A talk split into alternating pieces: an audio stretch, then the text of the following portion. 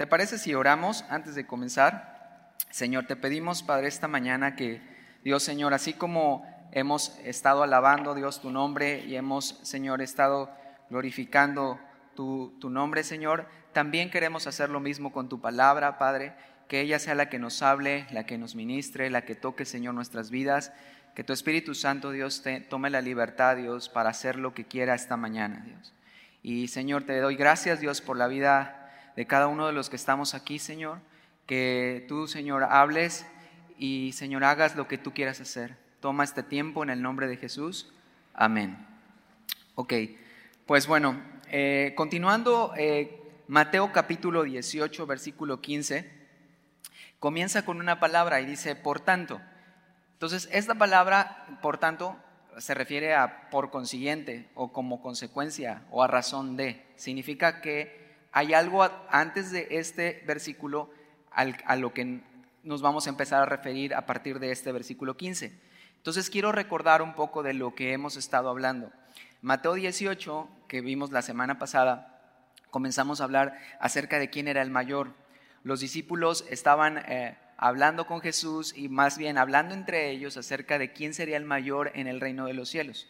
De repente vemos algunos discípulos con el tema de, pues quizás la, posición, el ego, luchando con algunas cosas que en términos eh, humanos podría parecer normal. Y para Jesús esto no lo, no, no lo, pasó de largo, él sabía que él necesitaba tocar este tema con ellos para quitar este, esta sensación o esta idea de, de, querer eh, tener algo eh, de una manera pues diferente a lo que él quería establecer en ese, tiempo. Y entonces él comienza hablando, eh, comparando quién era el mayor y, toma a un niño, y veíamos con el pastor Talí, un niño, él nos hablaba que es en, esta, en este pasaje es un niño entre 10 y 12 años de edad. Él comienza con este tema y aún siendo que un capítulo anterior él había, tomado el, tiempo de la transfiguración, lo vimos como él se reflejó en toda su gloria para algunos de sus discípulos, y él sabiendo aún que él era el mayor, él todavía aún en este pasaje comienza a mostrarse más humilde, porque él pudo haber dicho, bueno, yo soy el mayor aquí y, pues te voy a mostrar, ¿no? Pero él dice, no, a ver, tráigame un niño, lo pone en medio de, toda la, de todos ellos, y, les dice, ¿no? Eh, que si no se vuelven y se hacen como un niño, no entrarán en el reino de los cielos.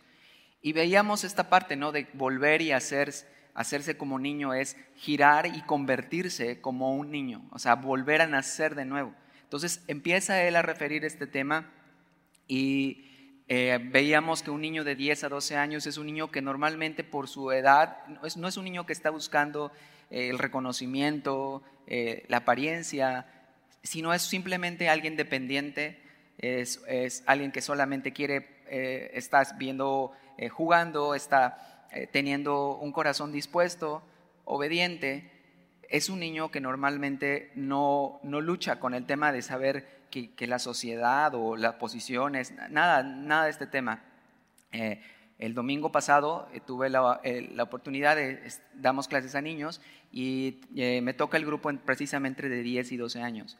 Y me encantaba porque precisamente eso veía yo ese domingo. Estamos en las clases de los domingos con los niños viendo los nombres de Dios. Y uno de los nombres que vimos la semana pasada es el de Jehová Jireh, que es Dios proveerá. Y veíamos en la clase con ellos acerca de que este término de Jireh significa que ve, Jehová ve anticipadamente. Entonces Él prevé las cosas antes de que sucedan para poder proveer en el momento en que lleguen. Entonces, eh, explicamos esto a los niños para que ellos puedan entender cómo Dios, en medio de lo que está pasando en casa o en su vida personal, Él ya proveyó para esa situación. Y me encantó porque cuando hay la final de al final de la clase hacemos una actividad y tenían que poner eh, algunas de las cosas que ellos quisieran en su vida que, Dios proveyera. Y como nunca, eh, muchos de ellos, porque a veces no escriben, a veces los, entendemos como niños, a veces no, no quieren hacerlo, pero este domingo eh, ellos escribieron en sus eh, hojitas que les damos de actividad algunas cosas que, que, tenían, que querían que Dios proveyera, ¿no? Entonces les pedía yo que intercambiaran entre ellos como esas, eh, esas cuestiones entre ambos, con los niños que estaban a su lado, y me tocó con una niña que él no tenía con quién, entonces le dije, bueno, si quieres, ¿quieres compartirme? Y me dijo, sí. Yo leí su hoja y cuando yo leí su hoja, yo me di cuenta que, que podía orar por ella por lo que había puesto. Entonces le, le pregunté si, si podía hacerlo y ella con toda la humildad me dijo, sí, quiero que ores por mí. Oré por ella y me encantó porque después de todo esto, los niños, antes de salir, comenzaron a traerme su hojita y empezaron a decirme, este, maestro, ¿puede, ¿puedes orar por mí por esto? Y, leyendo sus, hojas, sin pena, sin apariencia, sin ocultar, sin nada, simplemente ponían lo que estaba pasando, eh, situaciones de casa, situaciones con sus papás, situaciones e, económicos en su familia, situaciones personales, eh, salud por su familia. Entonces, eh, ves a alguien que no está pensando, sino simplemente está siendo quien es. Y esto es lo que reflejaba Jesús cuando hablaba acerca de un niño. Entonces, una de las marcas que nos, mencionaba el pastor del cristiano es la humildad. Tener esa humildad para reconocer tu necesidad de, tu dependencia de. Y esto es lo que hace un niño. Entonces, cuando vemos esta marca y, comienza a hablarnos acerca de que, que, hay de aquel ¿no? que quisiera hacer algo a uno de estos pequeñitos, a uno de estos niños, y también se está refiriendo a alguien que está comenzando. Un niño es una persona que está creciendo, que es una persona que está inmadura aún todavía, pero que está eh, siendo alimentada para pues crecer y madurar. Y también entonces estamos viendo que hay gente eh, eh, como nueva o gente, discípulos o cristianos, que también estamos en ese proceso, que estamos madurando, que estamos creciendo. Y eh, Jesús se refiere a esta parte donde dice que hay de aquel que haga tropezar a uno de estos pequeñitos, hablando de niños, hablando de cristianos que están en ese proceso de conocer a Dios. Entonces, eh, habla fuerte diciendo que mejor sería que se colgara ¿no? una piedra de molino y se echara en un pozo. No, vimos también esta parte de que no menospreciemos a ninguno de estos pequeños no menospreciar a ninguno porque ellos están en un proceso también de madurez y crecimiento. Y por último vimos esta parábola de la oveja perdida y habla precisamente de cómo eh, en, este contexto de que uno de estos pequeñitos o uno de estas personas que están eh, en el proceso de un crecimiento se extravía, se dice que se descarría. Es decir, esta, este, esta oveja si lo llevamos a términos de cristianos, esta oveja pues empieza a pecar y se aleja del rebaño. Y dice que Jesús, eh, hablando de un pastor, dice que va por esa oveja y deja las 99. Las otras 99 quiero yo pensar que son ovejas maduras, que se quedan en el rebaño y no se sienten porque el pastor vaya por la oveja que está perdida. Al contrario, yo creo que cuando la oveja regresa, estas 99 se alegran de haber encontrado a, esta, esta oveja perdida. Entonces, en este contexto Dios está hablando acerca de la iglesia. Por tanto, entonces empieza el versículo 15. Teniendo esto en mente, dice, y siguiendo en el contexto de, la iglesia, dice, si tu hermano peca contra ti, y aquí vamos a tener algunas de las cosas que, que, suceden en este proceso de crecimiento, en este proceso de maduración, en este proceso, en este contexto de la iglesia. Eh, dentro del contexto de la iglesia, mira, sabes, pueden pasar muchas cosas. Él, una de las cosas que, suceden y que nos va a enseñar Jesús es qué es ser iglesia, qué es, qué es, qué es estar en una iglesia o qué es ser iglesia. Y Él nos quiere llevar a, tomar algunos pasos o ver cómo algunos pasos podemos ah, realizar para poder resolver conflictos dentro de la iglesia, hablando en este contexto, y algunos de estos también los puedes aplicar, a lo mejor no, no precisamente aquí dentro de la iglesia, pero los podrías aplicar en casa, los podrías aplicar en tu trabajo, cómo tratar con un conflicto. Y aunque los dos primeros puntos sí se aplican, podrían llevarse a cabo fuera de los otros dos puntos que vamos a ver, que son cuatro, los dos puntos finales sí se refieren específicamente a la iglesia y vamos a ver por qué. Pero eh, en todo esto estamos hablando de precisamente de esta oveja que está descarriada. Probablemente esta oveja este, eh, ha pecado y se ha ido. Y entonces resulta que finalmente esta, esta oveja ha lastimado a alguien o ha herido a alguien. Y entonces, cuando vemos esto, vemos a este, a este pequeñito. Quiero que sigas viéndolo así. O sea, no, eh, una de las cosas que vamos a ver durante todos estos versículos es que Jesús está queriendo que tú y yo podamos ver a esta persona que peca contra ti como alguien que necesita de Jesús.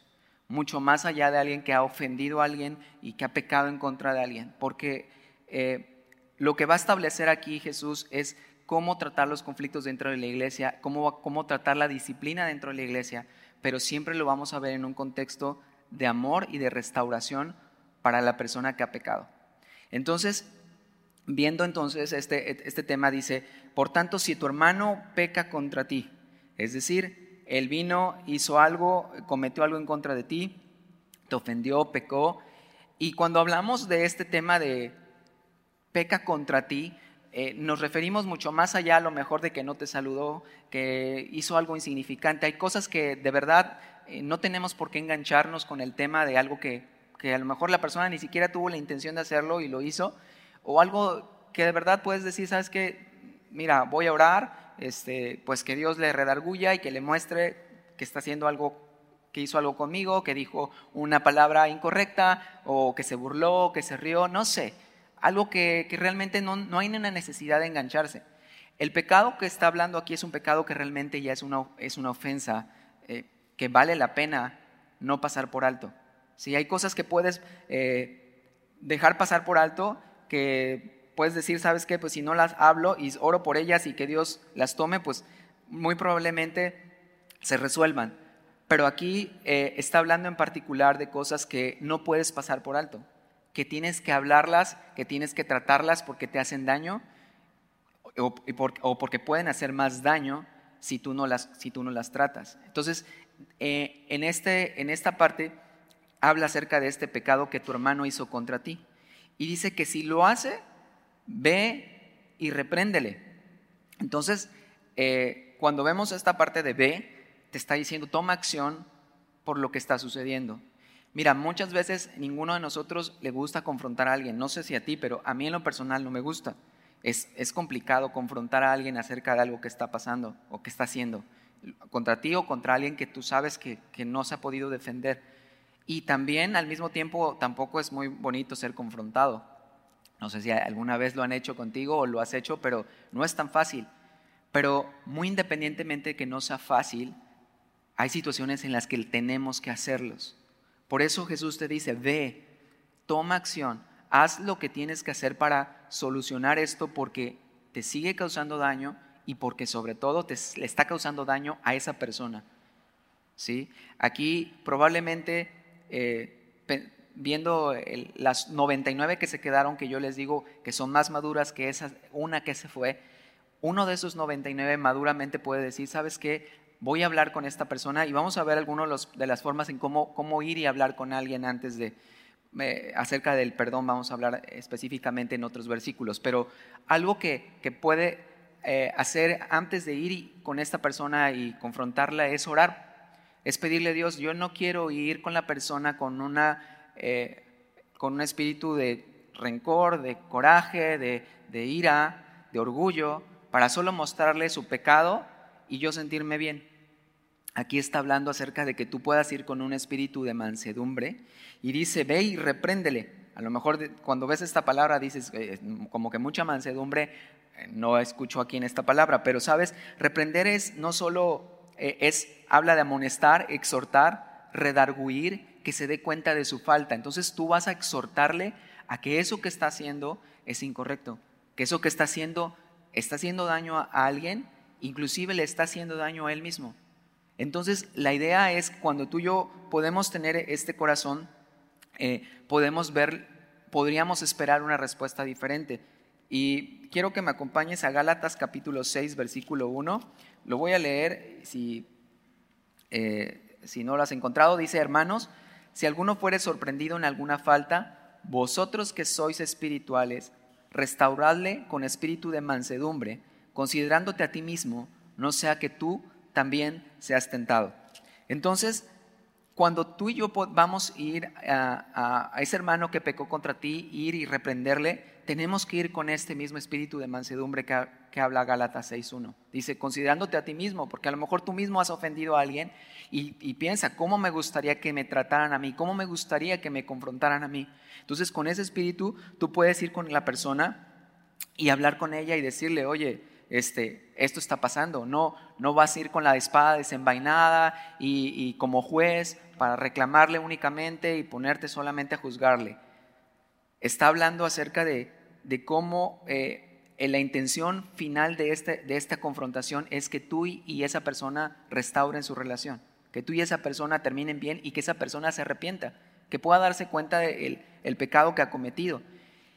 Importante, dice el siguiente, el versículo dice, ve y repréndele estando tú y él solos. Jesús nos está enseñando esto porque Él nos conoce.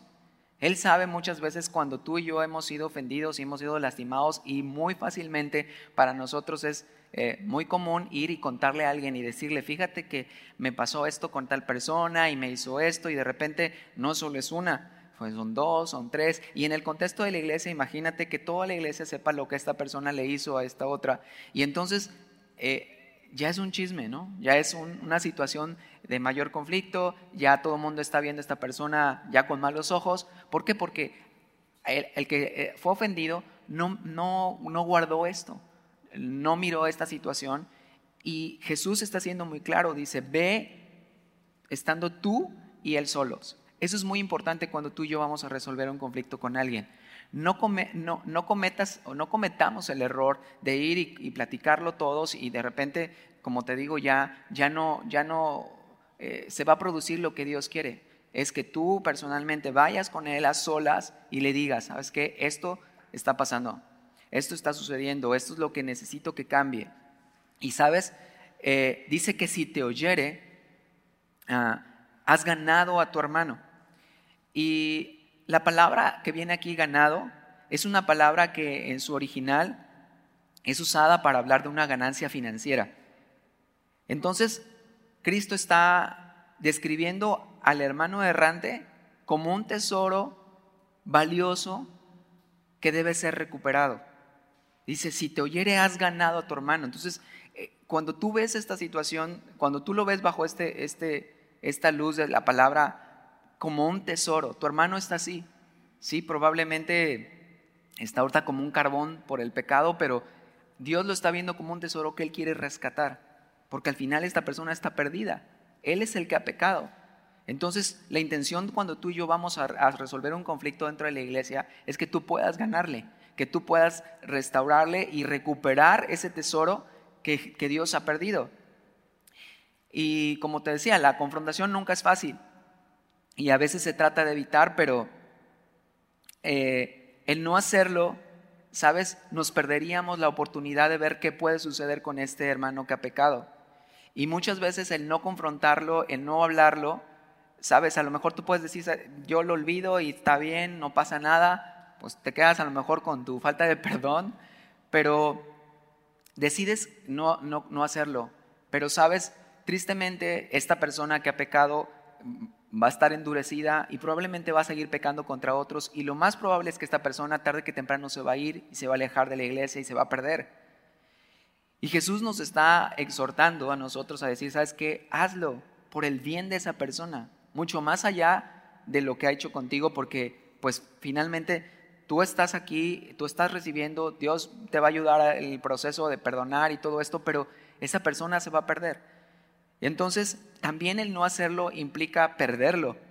Y Jesús está diciendo, si tú lo haces, puedes ganar a tu hermano.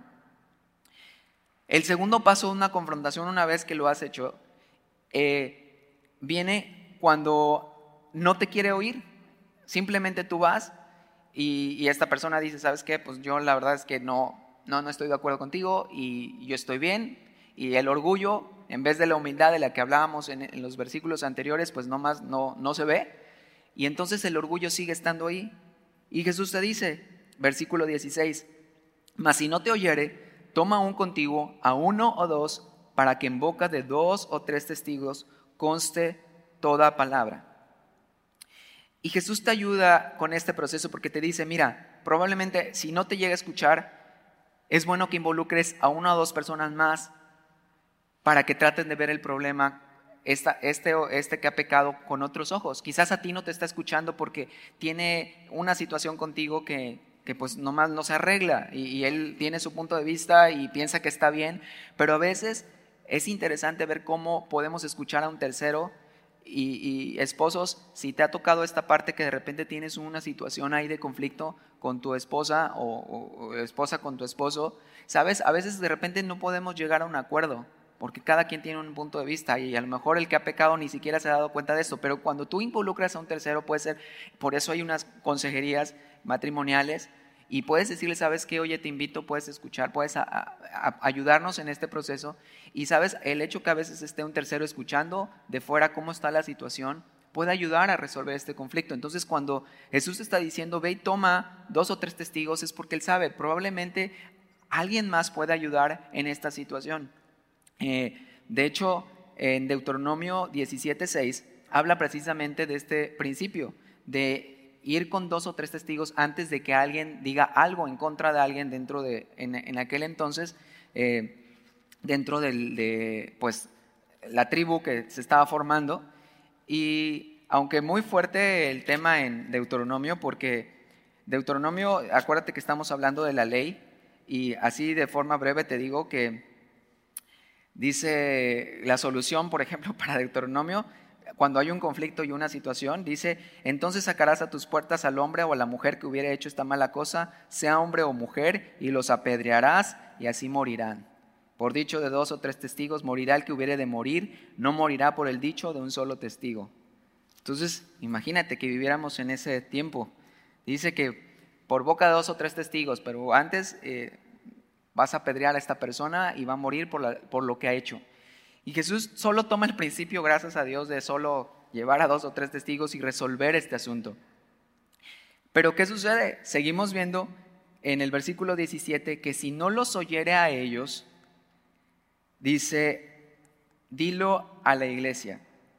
Y de repente, no sé si tú has escuchado este pasaje, pero si te ha causado como un poco de ruido, como, oye, ¿qué necesidad hay que la iglesia se entere de todo? O sea, ¿Qué necesidad hay que, que todo el mundo sepa mi situación y, lo que está pasando en, mi vida, ¿no? Pero sabes, a veces eh, eh, si, si, si tú miras la iglesia, y por eso es que Jesús está tratando de que tú veas cómo ser iglesia. Y ser iglesia es ser una familia. Ser iglesia es formar parte de ella. Ser iglesia es involucrarte con ella. Ser iglesia es conocer a las personas que están con ellas porque al final son tus hermanos y tus hermanas en Cristo. Dice la Biblia que Él nos llama que somos su cuerpo, somos su iglesia. Y entonces, cuando tú ves el, contexto como una familia, yo estoy seguro que si tú, eh, alguien en tu casa, vamos a pensar una familia que tiene cinco hijos y uno de ellos está pecando deliberadamente, estamos hablando de algo que realmente es una situación delicada y está pecando constantemente y está haciéndole daño a uno de los miembros de la familia. Si tú eres como papá o mamá, tú tienes esta situación en casa, tú vas a tratar a solas con él, vas a tratar de ver que esta situación cambie, vas a pedir ayuda para que él pueda escuchar a otros, pero si este otro insiste en seguir pecando, tú tendrás que decirlo a los demás. ¿Por qué? Porque probablemente o se hace un problema mayor en casa o empieza a contaminar a lo mejor a otros viendo que esta situación simplemente pues no hay una disciplina como tal y esta situación se sale de control. Y tú como papá o mamá dentro de este contexto de familia, tú tendrás que ir y hablar y tomar los asuntos y decir, ¿sabes qué? Yo necesito eh, que todos, todos escuchen el mensaje, todos puedan ver qué es lo que está pasando. Y entonces es lo mismo, lo mismo sucede con la iglesia. Probablemente a lo mejor este, esta persona que ha afectado no solo ha afectado a, una, a alguien, un miembro de la iglesia, sino está afectando a la iglesia en general porque es un miembro del cuerpo de Cristo. Dice la Biblia que, que todos somos parte de este cuerpo y que si el dedo chiquito se duele, a todos nos duele. Dice que todos eh, no somos mano pero, y tampoco somos todos pies, pero todos somos un conjunto. Y lo que sucede con una persona puede afectar a otras. Entonces, por eso es que la iglesia es importante y por eso es que tú y yo podemos decir, ¿sabes qué? Yo necesito de ella, yo necesito que alguien me cuide, yo necesito también cuidar a otros. Y, la iglesia está para eso, para, brindar paz, para ayudar a, dispersar situaciones de conflicto, para evitar que un individuo que está pecando simplemente quede ahí y se vaya y salga, sino para restaurarle, para ayudarle, para ver cómo resolver una situación con otra persona. Eh, es lo, que tú y yo haríamos en nuestra familia. Y eso es lo que Jesús nos está llamando. Dice, tú estás en una familia, entonces ve y dilo a la iglesia. La iglesia es tu familia y probablemente es que a lo mejor esta persona no escuchó a los dos o tres, pero quizás algún otro miembro de la congregación va a escuchar. A lo mejor en el amor y el cuidado que la iglesia presente a esta persona, esta persona se dé cuenta de su pecado, se arrepienta y pida perdón y continúe en su proceso de crecimiento. No el decirlo a la iglesia es para que entonces toda la iglesia ya lo mire con malos ojos y diga, ay, ahí está el pecador fulano, porque ya te enteraste que bla, bla, bla. Este no es lo que Jesús está refiriendo cuando dice, ve y dilo a la iglesia. Lo que Jesús está refiriendo es, ve y que la iglesia sea también ese soporte, sea ese, es el hogar. Eh, la iglesia para nosotros viene a ser un castillo. Dice que Él es un castillo fuerte, dice que Él es nuestro refugio y Dios está en medio de su iglesia. Entonces podemos con confianza poder y saber que dentro de la iglesia tú y yo podemos resolver muchas cosas que en nuestra vida necesitan ser resueltas, que podemos crecer y madurar en ella. Pero ¿qué sucede? Dice que si no oyera la iglesia, el versículo 17, y si no oyere la iglesia, tenle por gentil y publicano. Entonces, esta parte última ya es la parte en la que eh, esta persona definitivamente decide eh, endurecer su corazón en, relación a todo lo que está pasando y que no, no ha accedido a hacer este cambio. Entonces, a esta persona no le podemos seguir tratando como alguien que ha escuchado el mensaje, sino que necesita escuchar el mensaje, necesita ser una persona, pues tratarla como alguien que no ha nacido de nuevo. Probablemente es que no ha sido cambiada, no ha sido transformada, no, se, no ha hecho ese giro del que hablaba como hacerse como un niño. Entonces necesitamos verle como alguien que necesita el Evangelio puro, necesita, eh, necesitamos hablarle del perdón de Dios, acerca de lo que Jesús hizo en la cruz y tratarle de esta manera, hasta que esta persona pueda entender y comprender el Evangelio y darse cuenta de su necesidad de arrepentimiento. ¿Sí? Y dice el versículo 18, con esto termina Jesús el proceso de restauración y y sigue hablando dentro de este contexto de la, disciplina dentro de la iglesia o de cómo tratar un, conflicto dentro de la iglesia. Y dice, de cierto os digo que todo lo que atéis en la tierra será atado en el cielo y todo lo que desatéis en la tierra será desatado en el cielo. Él está hablando que la autoridad que Dios ha dado a la iglesia es esa autoridad en la que puede tomar estos pasos para tratar un asunto y para poder decidir eh, después de haber orado, después de haber buscado la, palabra, después de, pedir consejo a Dios, tratar con una persona que ha pecado. Y entonces, si, si una iglesia, si un pastor, si unos líderes están haciendo esto, Dios te dice, sabes, te doy la autoridad para que lo que tú decidas en esta tierra sobre esta persona, yo estoy atrás respaldando este asunto. Y lo que tú hablas a, esta persona y decides llevarla hasta el punto de tenerle como publicano y gentil, yo te doy esa autoridad. Por eso es que dice, eh, si todo lo que ates en el cielo será, eh, en la tierra, perdón, será atado en el cielo y todo lo que desatéis en la tierra también será desatado en el cielo. Este versículo muchas veces se ha utilizado en términos de guerra espiritual y hablan acerca de atar y desatar demonios completamente fuera de contexto. No tiene nada que ver con guerra espiritual, no tiene nada que ver con que este, voy y ato un demonio y desato el demonio fulano de tal. No tiene nada que ver con esto. Tiene que ver con la autoridad que Dios les da a la iglesia para poder tratar un asunto con alguien, con una persona. Eh, la iglesia no puede perdonar pecados, ninguno de nosotros puede hacerlo, solo Dios puede hacerlo, pero Dios nos ha dado la autoridad de ver cómo cuando tú y yo estamos en ese proceso y vemos que hay un arrepentimiento verdadero, sabemos, Dios perdonó sus pecados. Entonces podemos hablar libremente y con esa autoridad de la que Dios nos habla. Y dice el versículo 19, otra vez os digo que si dos de vosotros se pusieran de acuerdo en la tierra acerca de cualquier cosa que pidieren, les será hecho por mi Padre que está en los cielos.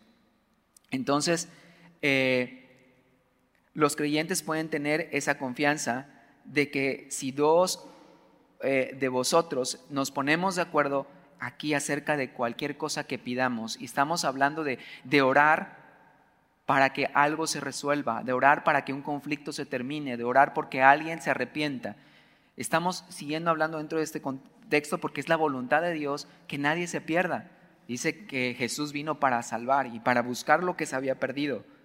Entonces, si dos o tres se ponen de acuerdo en esta oración, podemos ver un cambio, podemos esperar que Dios obre en la vida de alguien. Por eso es importante ser iglesia, por eso es importante involucrarnos y, decidir cuando tú has tomado eh, la postura de que esta es tu iglesia, saber cómo me involucro, cómo conozco a alguien más, cómo puedo eh, desarrollar la confianza de poder orar por otros. ¿Sí?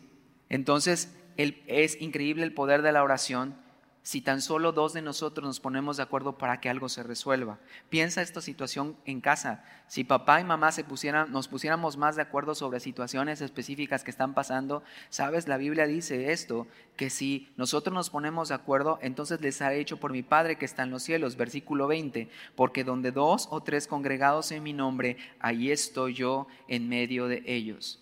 Entonces el, el ponernos de acuerdo tiene un poder muy especial podernos poner de acuerdo en oración bajo la voluntad de lo que Dios quiere y sabes, Dios obrará. Quizás tú me dices, oye Carlos, pero yo soy soltero, no soy papá soltero, soy mamá soltero, inclusive ni siquiera tengo hijos, pero tengo situaciones de conflicto. ¿Con quién puedo hacerlo? ¿Sabes? Jesús prometió estar contigo todos los días hasta el fin del mundo. Y entonces Él habla de que Él va a estar contigo, nunca está solo. Entonces tienes a alguien más contigo y tú puedes ir con Él y pedirle, Señor, quiero en tu nombre pedirte esto, que resuelvas esta situación. Y no solo tienes a Jesús, tienes un cuerpo que está a tu lado, tienes hermanos y hermanas dentro de la iglesia que podemos ayudarte en este proceso. Esta semana me daba también mucho gusto porque alguien me buscaba y me, escribía de la nada yo ni siquiera sabía algo de esta persona y me escribió y me dijo, ¿puedes eh, ser, eh, puedes ayudarme en mi vida? Me dijo, ¿puedo, eh, cómo me puso? ¿Puedes como no aconsejarme, sino, ¿puedo rendirme cuentas contigo? ¿Me podrías ayudar en cosas que necesito de mi vida espiritual? Y yo la verdad es que sí me sorprendí porque no me esperaba esto, pero me dio mucho gusto. Y yo dije, qué bueno. Y yo dije, Dios, y yo le escribía y le, contestaba, le dije, pues es un privilegio para mí que me busques para, para, hacer esto. Y voy a orar, que Dios me dé la sabiduría para ayudarte como, eh, como necesitas. Y solo le decía, solo te pido que seas honesto en lo que necesitas ayuda. Pero esto es ser iglesia. La iglesia no es un club en el que podemos pagar una membresía y decir nadie tiene derecho a pedirme nada. Cuando tú tienes un, cuando vas a un club, tú pagas una membresía y tienes derecho a todo y nadie tiene derecho a decirte nada porque tú pagaste. La iglesia no es eso. La iglesia es un lugar donde podemos decir, ¿sabes qué? Quiero darles el derecho a que alguien me ayude. Humildemente reconocer que hay algo en mi vida que necesita ayuda y que puedo acercarme con alguien y pedirle, puedes orar por mí, puedes, como los niños de hace ocho días que te platico, esta situación está pasando en casa, puedes eh, pedir, eh, puedes eh, ayudarme a orar. Y eso es lo que es ser iglesia. Y entonces me encanta porque estos versículos nos están llevando a semilla como a este proceso de cada vez involucrarnos más. Y quizás puedes preguntarte, Dios, ¿cómo puedo yo hacer para involucrarme más con la iglesia? ¿Cómo puedo yo ser eh, más parte de esta iglesia? ¿Cómo puedo dejar de solamente venir, solo estar y, salir como, como cada domingo, pero cómo puedo hacer para conocer a otras personas, ayudar a otros y que me ayuden también a mí? Porque ese es el proceso que Jesús está hablando. Y siguiendo en esta, con esta idea, Pedro se le acerca, el versículo 21, y le dice, entonces se le acercó Pedro y le dijo, Señor, ¿cuántas veces perdonaré a mi hermano que peque contra mí? Entonces está viendo, no, pues a ver, hay un conflicto y va a venir esta persona y le voy a perdonar por lo que me hizo. Pues ¿cuántas veces lo hago? ¿No? Y entonces en aquel entonces los rabinos enseñaban que por lo menos tres veces era suficiente para perdonar a alguien. Y entonces Pedro, viéndose más espiritual o queriéndose ver más espiritual, dice hasta siete pensando en el número perfecto de Dios. Y haber dicho, ahorita me va a decir Jesús, eh, alabado seas Pedro, ¿no? Como versículos, capítulos anteriores, Dios le dijo, bien has dicho, Pedro, ¿no? Pero aquí no, Jesús le dice, ¿sabes qué? Versículo 22, le dice, no te digo hasta siete, sino aún hasta 70 veces siete. Y si tú multiplicas 70 veces 7 son 490 veces. Y yo pensaba mientras leía, bueno, a ver, ¿qué? Ya le dio un número limitado de, perdón, ¿no? aparentemente. Pero yo decía, a ver, si yo perdono a alguien una vez, ok, dos veces, tres veces, pero de verdad me acordaré y llevaré la cuenta, no sé, ah, ya llevas 215 veces que, que te perdono. La verdad es que sería imposible estar llevando la cuenta hasta llegar a 490. Simplemente a la tercera, cuarta que lo siga haciendo, a lo mejor ya tú dices, ah, ya, ya sí, te perdono para siempre. O ya estar llevando cuánto, el número. Y Jesús está expresando esto. Dice, ¿sabes qué? No tiene límite. O sea, no tienes que llevar la cuenta de cuántas veces tendrías que perdonar a alguien. Ve y hazlo. Y comienza hablando acerca de esto del perdón. Y Jesús, ah, eh, viendo este asunto y conociendo a todos los discípulos y conociéndonos a nosotros, dice, bueno, tengo que hablarte de este asunto del perdón y cómo hacerlo. Y nos refiere una parábola que está en el versículo 23 y dice, eh, por lo cual el reino de los cielos es semejante a un rey que quiso hacer cuenta con sus siervos. Entonces, aquí este rey vemos que él sí quiere hacer cuentas. A él sí no creas que como que confrontarle da mucho miedo. Él dice, a mí me deben dinero, yo tengo aquí mi lista de cuánto me debe cada uno y entonces aquí está la lista, cáiganse. ¿No? A él no estaba pensando como, ay, no cómo le voy a decir que me debe. Algunos no sé si venden aquí algo, pero algunas veces yo he vendido yo soy malísimo para cobrar. Me da pena cobrar. Y hay, hay, algunos que somos así, que somos buenos para vender, pero somos malos para cobrar. Este rey no era malo para cobrar, él sabía, a mí me la deben, a mí me la pagan. Y ahí está, ¿no? Entonces dice, voy a hacer cuentas con mis siervos. Y entonces comenzando, versículo 24 dice, comenzando a hacer cuentas, le fue presentado uno que le debía 10 mil talentos. 10 mil talentos. Yo decía, bueno, a ver, ¿cuánto sería 10 mil talentos? Y buscaba esto en otra versión. Y para que tengas una idea eh, de cuántos son 10 mil talentos, quiero leértelo como está en, en la traducción lenguaje actual. Y dice versículo, versículo 23, 24. Dice, cuando comenzó a sacar cuentas, le llevaron un empleado que le debía 60 millones de monedas de plata. 60 millones de monedas de plata. Y, pensaba, ver, ¿cuánto sería hoy en 60 millones de monedas de plata? Y buscaba una onza de plata así común, la más pequeñita este, vale 400 y fracción. Una onza libertad vale 1240, 1240 pesos. No sabemos de cuántas onzas eran las monedas de plata que está hablando esta parábola, pero imaginándote, no quiero irme a la más cara que es 5 onzas, 9.200 pesos, solo la de 1.240, si multiplicas por 60 millones, son 74.400 millones de pesos. O sea, una deuda enorme, impagable, imposible de poder pagarla por este siervo. Muchísimo, muchísimo dinero. Y dice, le presentaron a este que le debía 10 mil talentos. Y versículo 25, a este como no pudo pagar, ordenó su señor venderle y a su mujer e hijos y todo lo que tenía para que se le pagase la deuda. ¿Cuánto cuesta la vida de una persona? Tu propia vida. Ahora ponle un valor a la vida de tu esposo o tu esposa y a la vida de tus hijos. Es incalculable. Entonces, esto iba a suceder. Versículo 26. Entonces aquel siervo, postrado, le suplicaba diciendo, Señor, ten paciencia conmigo y yo te lo pagaré todo. Aquí el orgullo, eh, todo la altivez, no hay. Dice que se, le suplicaba, le rogaba, ¿sabes qué? No lo hagas, ten paciencia. Cuando tú y yo hablamos de perdón, eh, la, dosis de paciencia va a tener que aumentar muchísimo y tendremos que pedirle a Dios mucho de esto. Entonces te dice, le dice este siervo, ten paciencia conmigo, por favor te lo pido. Y el versículo 27 dice que el Señor de aquel siervo, movido a misericordia, le soltó y le perdonó la deuda. Una de la, la palabra perdonar eh, porque aquí lo que está haciendo dice que le perdonó la deuda. La palabra perdonar, su raíz viene de donar, que es dar algo de ti, dar algo, tú lo donas. Cuando tú lo donas es como tú estás regalando. Y este rey, imagínate, le donó de su dinero que, le debían los 74.400 millones de pesos. O sea, le dijo, ¿sabes qué? Está bien, te los regalo, te los dono. Y una palabra muy interesante dice que le soltó. Perdonar es que le va, te va a costar muchísimo.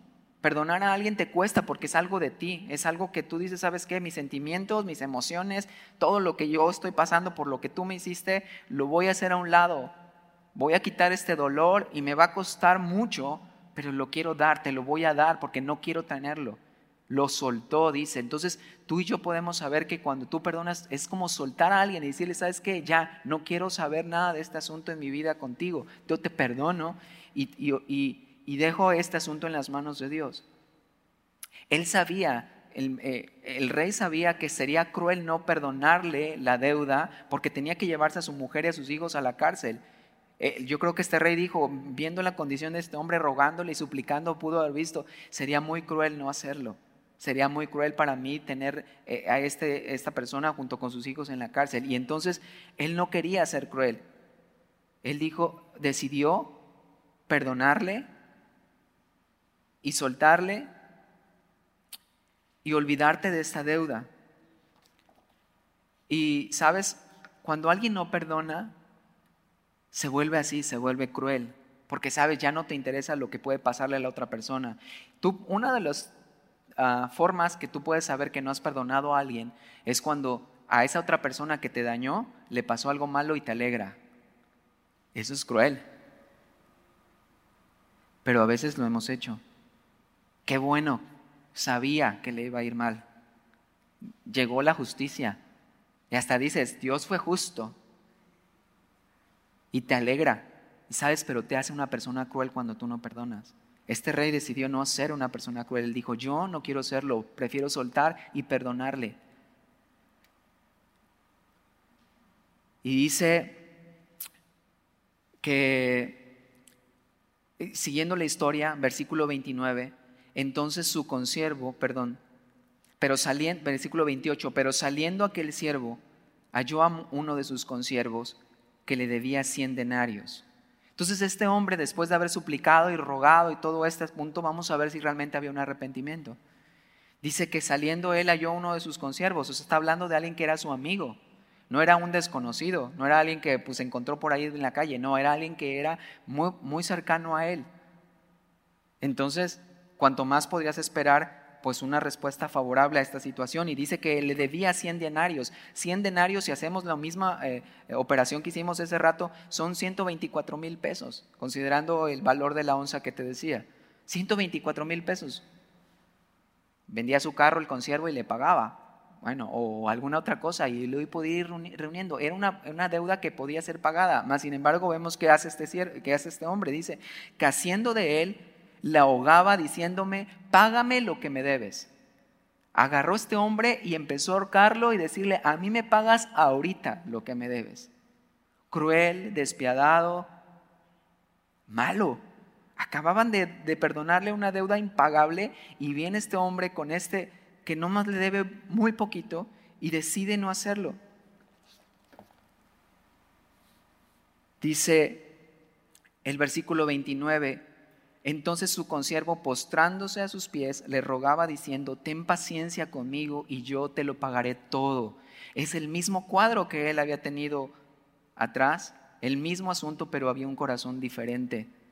Este hombre era duro, era cruel, era despiadado y no quería perdonar. Dice el versículo 30, más él no quiso. Él no quiso.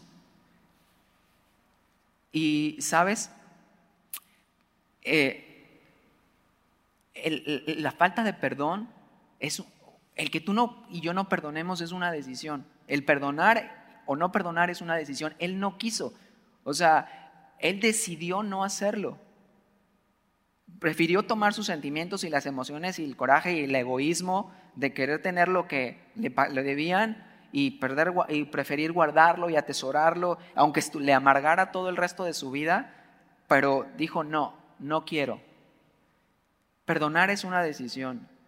No es que sienta o no hacerlo porque a veces no lo vamos a sentir, a veces no vamos a querer hacerlo, pero puedes decir, quiero hacerlo, decido hacerlo. Él no quiso, dice que si no fue y le echó en la cárcel hasta que pagase la deuda. Él no entendía esta parte. Él echaron la cárcel a este hombre que le debía en un futuro esa cárcel iba a ser la misma para él, porque aún aparentemente él estando bien en casa, sabes, nunca iba a estar en la misma cárcel que el otro porque nunca iba a olvidar que alguien le debía dinero. Cuando tú no perdonas, te encarcelas, te, encierras en un asunto y, la Biblia habla de una raíz de amargura que te, que te consume, que te lleva, que te, te hace daño, te encarcela en un asunto. Y eso es lo que él estaba haciendo con el otro hombre, pensando, estoy haciendo bien, pero al contrario, el que más perjudicado era él, él mismo. Versículo 31, viendo sus consiervos lo que pasaba, se entristecieron mucho y fueron y refirieron al Señor todo lo que había pasado.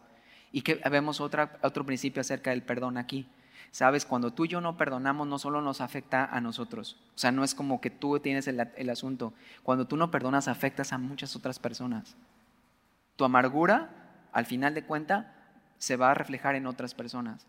Va a contaminar a otros. Imagínate en casa una persona que no ha perdonado, una papá, un papá o una mamá que no ha perdonado a su esposo, que se fue, que se divorció y que entonces empieza a hablar mal de él, empieza a tratar eh, de, hacer cosas en contra del esposo o de la esposa los hijos son los más dañados en todo este asunto, por alguien que no ha decidido perdonar. Y así como este asunto puede haber muchos dentro de la iglesia, lo mismo.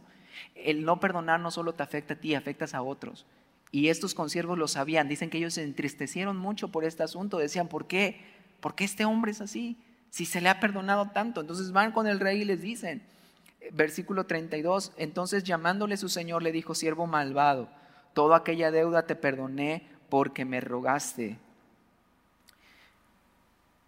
¿No debías tú, versículo 33, no debías tú también tener misericordia de tu consiervo como yo tuve misericordia de ti? Y hasta aquí te pregunto, ¿tú y yo hemos experimentado el perdón de Dios? ¿Has experimentado ese perdón que tú sabías que tu deuda, lo que tú habías hecho, lo que tú has vivido, era impagable? Es mentira el asunto de que tú te puedes perdonar a ti mismo. Yo he escuchado mucho últimamente como esas teorías de que tú te puedes perdonar y la paz está en ti. No es verdad. La única paz que puede venir es la paz que viene de parte de Dios cuando Él te perdona. Él es el único que puede perdonar pecados. Tu corazón es engañoso y no puedes, no podemos. Solo Dios puede hacerlo. Entonces, ¿sabes? Si tú y yo hemos experimentado este proceso de saber haber sido perdonado, si has vivido esto, Tú sabes que cuando sucedió esta situación fuiste libre, supiste que eras una persona nueva, supiste que eras una persona completamente libre. Quizás estabas en una cárcel llena de pecados y yo pienso en mi propia vida y sabes, yo sé, dice el Salmo 124.7, como el ave que escapa del lazo del cazador. Me encanta esta frase porque yo muchas veces así vi mi vida, cuando Él vino y su perdón llegó y también cuando yo pude perdonar cosas que yo necesitaba perdonar, fui así porque a lo mejor muchos somos salvos, escapamos del lazo del cazador, pero algunos a lo mejor todavía esa falta de perdón que necesitamos otorgarle a alguien todavía nos tiene en una pequeña... Eh, casados, atados por algo, eh, en, ese sentido de, estar atorados en un asunto y Dios te dice, escapa, cual ave que escapa del lazo del cazador. Sé libre de este asunto. Y, y entonces si tú y yo hemos experimentado este perdón de Dios, la misma pregunta nos las hace Dios en el versículo 33. ¿No debías tú también tener misericordia como yo tuve misericordia de ti? Versículo 34. Entonces su señor enojado le entregó a los verdugos hasta que pagase todo lo que le debía. Mira, no lo, no lo ajustició, solo lo llevó. Y yo creo que este rey bueno seguía esperando un arrepentimiento porque dice hasta que pagase. Entonces está esperando. Y Dios sigue esperando a cada uno de nosotros.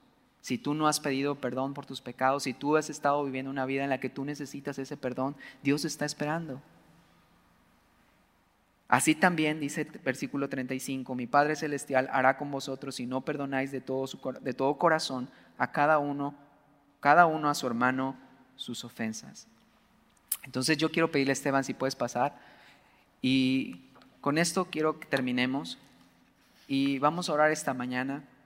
No sé si mientras escuchabas el mensaje alguien vino a tu mente, alguna persona, a lo mejor algún familiar.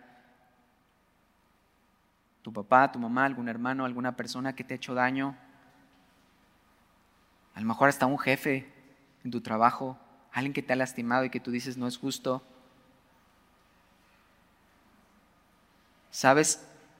Quizás es tiempo de ir y, hablar con la persona, de ir y confrontar el asunto y tratar de ganar a esa persona. A lo mejor no tienes ya esa chance de hablar con esa persona porque ya no está, o a lo mejor no es prudente ir y, hablar con ella y, y hablar sobre este asunto, pero Dios te dice que donde dos o tres están congregados, ahí está Él en medio de vosotros. Entonces aquí está Dios en medio de nosotros. Si tú eres esa persona que a lo mejor no tiene oportunidad de hablar con alguien y pedirle ese perdón, puedes hacerlo. Aquí estamos nosotros y decirle, Señor, ayúdame a soltar a esta persona, a perdonarle la deuda, a, a quitar esto en mi vida a lo mejor yo no voy a entender mucho la situación que viviste y puedes decir, Carlos, lo dices muy fácil porque es de palabras, pero tú no viviste lo que yo he vivido. Sí, probablemente. Pero ¿qué tal Jesús? Jesús fue a la cruz sin necesidad de haber ido. Fue injusto lo que Jesús vivió. Fue injusto la forma en cómo lo trataron, la forma en cómo lo humillaron, la forma en cómo le, le escupieron, le clavaron en una cruz fue injusto. Él entiende las injusticias perfectamente. Él sabe exactamente cuando tú y yo hemos sido ofendidos y ha habido una injusticia en nosotros. Pero sabes, Jesús lo entiende de tal manera que Él fue a la cruz y una de sus últimas palabras le dijo a Dios, perdónalos porque no saben lo que hacen. Tú y yo podemos tener la misma actitud esta mañana. Entonces, ¿por qué no cierra tus ojos? Vamos a orar. Y Señor, yo te doy gracias esta mañana por lo que tú estás haciendo en nuestra iglesia, Señor. Gracias por lo que haces en este cuerpo, Señor Jesús, de hermanos y hermanas, Padre, que han venido hoy, Señor, no solo a escuchar tu palabra, sino tener comunión unos con otros, Padre. Entonces, Señor, enséñanos y llévanos, Padre Dios, a esa madurez, Dios, a ese crecimiento en el que podamos decir, quiero ser parte de una iglesia en la que yo puedo ser abierto, en la que yo puedo pedir ayuda, en la que yo puedo recibir al mismo tiempo ayuda de alguien más y Señor, te pido que ese sentir haya en nosotros, Padre. Que al mismo tiempo, Dios, que tengamos que corregir a alguien, que tengamos que hablar con alguien, Padre. Que ese espíritu de mansedumbre, que ese espíritu de amor, Padre, pueda, eh, Señor Jesús Dios, llenarnos cuando tengamos que hablar con alguien y tratar un asunto, Señor. Que nuestro fin único sea ganar a esa persona y que pueda arrepentirse y que tú le perdones, Padre. Y Señor, al mismo tiempo te pido esta mañana, Dios, por aquellos que tenemos que perdonar, Padre aquellos que necesitan pedirte perdón, Dios, Señor, que tú vengas hoy y convenzas, Espíritu Santo, de lo que quieras convencer, Dios. Que tú hagas, Señor, un proceso en nuestra vida que vaya cada vez más de gloria en gloria, Señor. Te lo pido en el nombre de Jesús. Amén.